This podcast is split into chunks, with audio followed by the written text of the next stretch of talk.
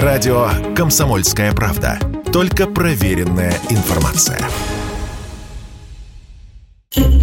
Скатерть-самобранку, билеты в школу волшебства и хвост русалки попросили на Новый год у Деда Мороза россияне. Это из числа самых необычных просьб. Большинство желаний более приземленные, рассказал радио КП гид по Великому Устюгу Михаил Карачев. Принимают послания обычной почтой на бумажных листах и в конвертах с маркой. Причем пишут не только дети.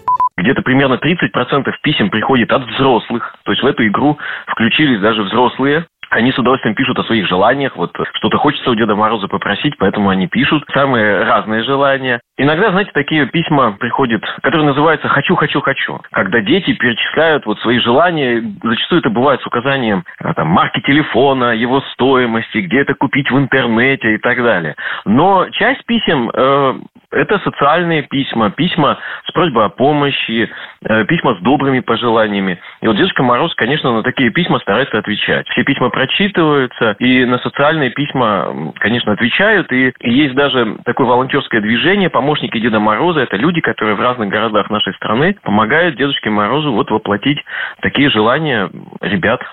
Всего за этот год Дед Мороз получил около 4,5 миллионов писем, на одну десятую больше, чем в прошлом году. В основном дети просят сотовые телефоны, роликовые коньки, компьютеры, планшеты и другие гаджеты. И оказывается, помнить точный адрес вовсе не обязательно. Письмо дойдет и без него, рассказал нам гид по Великому Устюгу Михаил Карачев за то время, пока дедушка живет в Устюге, все уже привыкли почтальоны в нашей стране.